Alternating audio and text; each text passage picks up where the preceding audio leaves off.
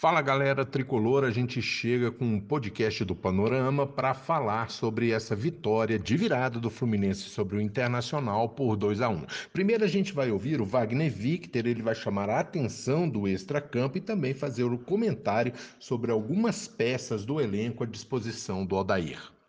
Olá, amigos tricolores, aqui é Wagner Victor. Acabou o jogo Fluminense Internacional, comentando aí para esse podcast é, sensacional com nossa equipe do Panorama. É, primeiro, falar um pouco do início do jogo, um pouco da, fora das quatro linhas, né?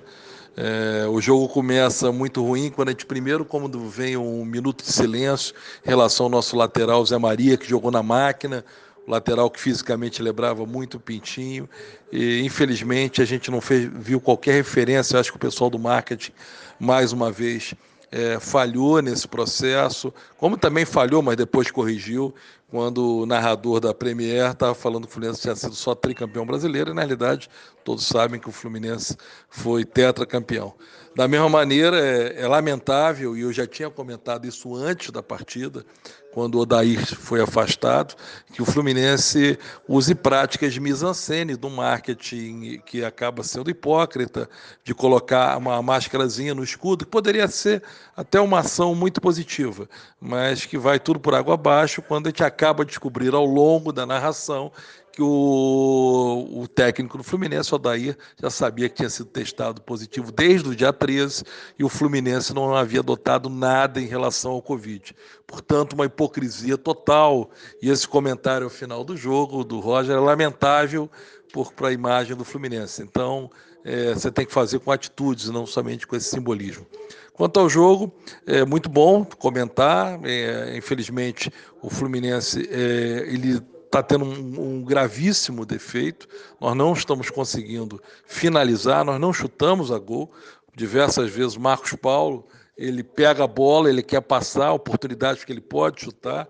O próprio Evanilson teve uma grande oportunidade que podia chutar, não se entendeu para o que colocou é, é, para o meio. E nós estamos é, falhando muito pela não finalização, pela pouca vontade, por não sermos é, agudos é, concreto, e eu sou muito chato em relação a isso, é, que o Dodge e o Yuri não têm condição de ser jogadores titulares, o máximo podem ser bancos ou eventualmente entrar numa condição de partida, mas são jogadores que nós ficamos com meio campo é, é, bastante limitado. A boa surpresa foi a entrada do Luiz Henrique, parece a reencarnação do Tartar, é, jogando interessante, de maneira interessante, e o desempenho do Evanilson cresce a cada jogo. O Ivanilson realmente demonstra ser um guerreiro, um batalhador, é, um lutador. É, o que a gente pode falar ao final desse jogo, que a gente chega a quatro pontos, é que o que a gente pode sonhar é ainda ter 42 pontos, faltando 35 partidas. Ou seja, o nosso sonho esse ano parece, mais uma vez, é não cair porque com essa estrutura, com essa forma e com essa maneira de jogar, certamente a gente não vai longe e corremos o risco de novo ficar no bloco dos quatro. É essa análise que temos, pelo menos tivemos uma vitória, não foi o jogo que tivemos um jogo que nós sonhamos, mas tivemos a vitória e o, o nosso Nenê teve um desempenho muito importante porque incorporou também o Dourado. Bateu dois pênaltis com primazia, apesar de, voltar a falar, nós tivemos umas três ou quatro oportunidades que poderíamos ter transformado em um ou dois gols, porque evitamos chutar. É, mais uma vez, um saudações tricolores a todos e vamos continuar, pelo menos, torcendo que a sorte esteja do nosso lado. Um grande abraço. Valeu, Wagner. É, o Fluminense está sempre penando com essa questão do marketing, né? Hoje é tão importante, mas o Fluminense não consegue fazer um trabalho legal. Bom, agora a gente vai ouvir o Júnior Lins, ele vai falar dos dois tempos distintos do Fluminense e fazer uma análise tática do time do Odair. Boa noite, amigos do Panorama Tricolor. Fim de jogo, Maracanã, Fluminense 2, Internacional 1 dois gols do Nenê, cobrando duas penalidades máximas, por sinal bem marcadas. E o Fluminense chega assim à sua primeira vitória na, na competição, na terceira rodada. Chegamos agora a quatro pontos, pontos esses importantíssimos na nossa, na nossa caminhada aí de um, um ano que se avizinha ser realmente bastante difícil. O jogo teve dois tempos distintos, muito embora é, nós não tivéssemos colaborado para isso. Primeiro tempo, Fluminense, com aquela formação que o Odair insiste né, em mandar a campo, mal escalado, jogadores mal posicionados, deu, deu chance que o Internacional é, tivesse predomínio, mandasse no jogo no primeiro tempo. Internacional conseguiu fazer seu gol, abrir o, o, o placar, né, numa falha, fazendo linha de passe na nossa defesa, falha na nossa defesa e abriu o placar. E mais uma vez quis o destino, a exemplo do que já ocorrera contra o Palmeiras, que o Fluminense achasse um gol é, no momento bom, né? O que lhe propiciou deixar o, o primeiro tempo empatado. Segundo tempo, o Internacional trocou sua estratégia. Passou a dar campo ao Fluminense para sair no contra-ataque. E até conseguiu alguns contra-ataques perigosos. Mas o Fluminense também conseguiu crescer no jogo. Por quê? Porque o Nenê saiu da posição que o Odaí cisma em colocar ele de ponta direita e veio para o meio, não é? Passou o Fluminense então a ter alguma uma, é, ter jogadas, né?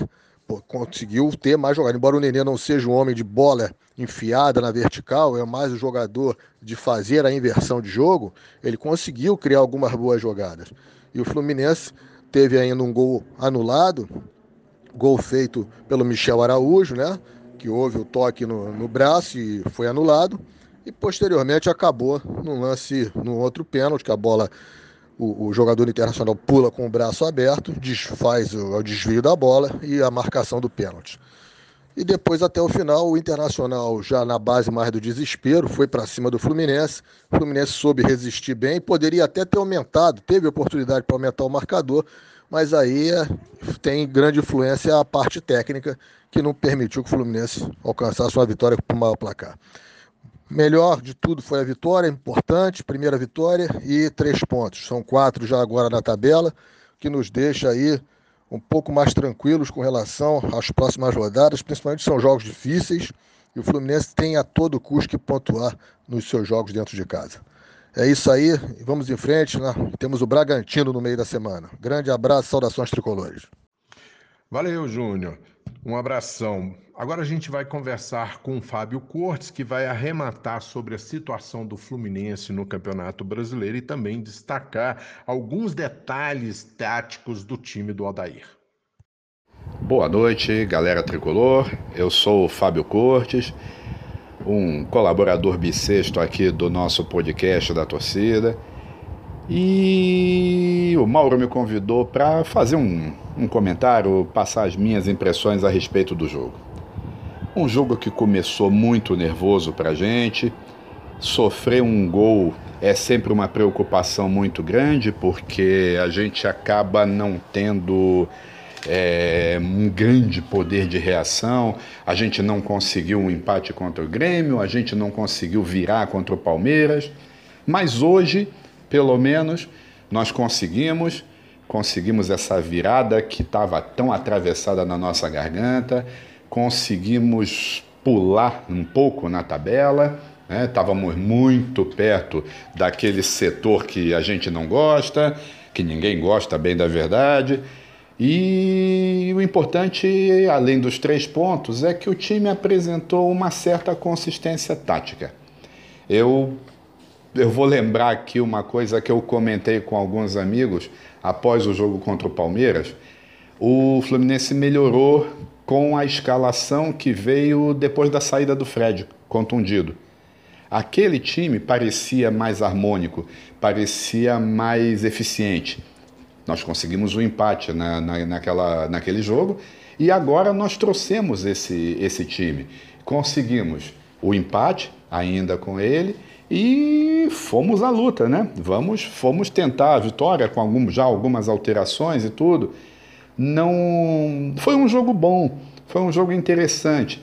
É, é, que a gente agora tem aquele, aquela, aquela, aquele medo, talvez, de ver como é que as coisas vão se desenrolar. A gente anda muito tenso. A gente precisa de uma sequência de bons resultados para que a torcida comece a respirar com um pouco mais de leveza. Vamos lá.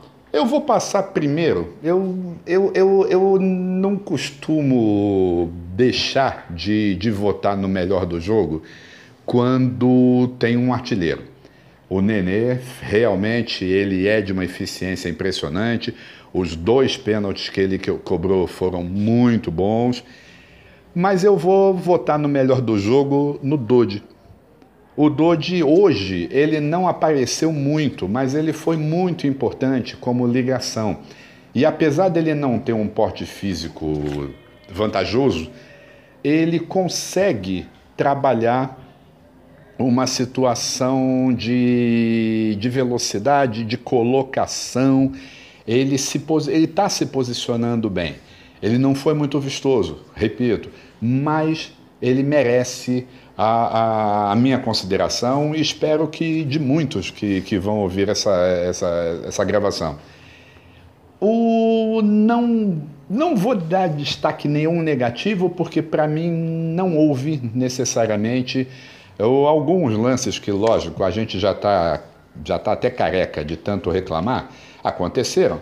Mas vamos lá, vamos, vamos relevar. Relevar que não há tanta necessidade assim. Eu, eu achei que hoje o time estava um pouco mais solto. Eu achei que a, a postura foi melhor. A postura foi melhor. Tanto que nós conseguimos uma vitória sobre um rival extremamente qualificado. O negócio agora é partir para a próxima rodada. Nós vamos enfrentar o Red Bull lá em Bragança Paulista e vamos lá, vamos torcer, vamos, vamos, vamos confiar em que teremos mais uma rodada proveitosa para nós. Afinal, a diretoria prometeu que nós íamos disputar vaga na pré-Libertadores. Precisa ganhar e ganhar fora de casa, tá? Acho que é isso. É um pouco mais, um, é quase um desabafo mesmo de torcedor, mas tem uma análisezinha aí embutida. Saudações tricolores para todo mundo e rumo ao título. É isso aí, galera. Uma boa vitória do Fluminense. Vamos ver se agora dá moral. No meio de semana tem um jogo difícil lá em Bragança e depois também outro jogo difícil na Arena da Baixada contra o Atlético Paranaense. Agora é um jogo atrás do outro em função da pandemia. Um abraço, depois a gente volta para falar de mais Fluminense.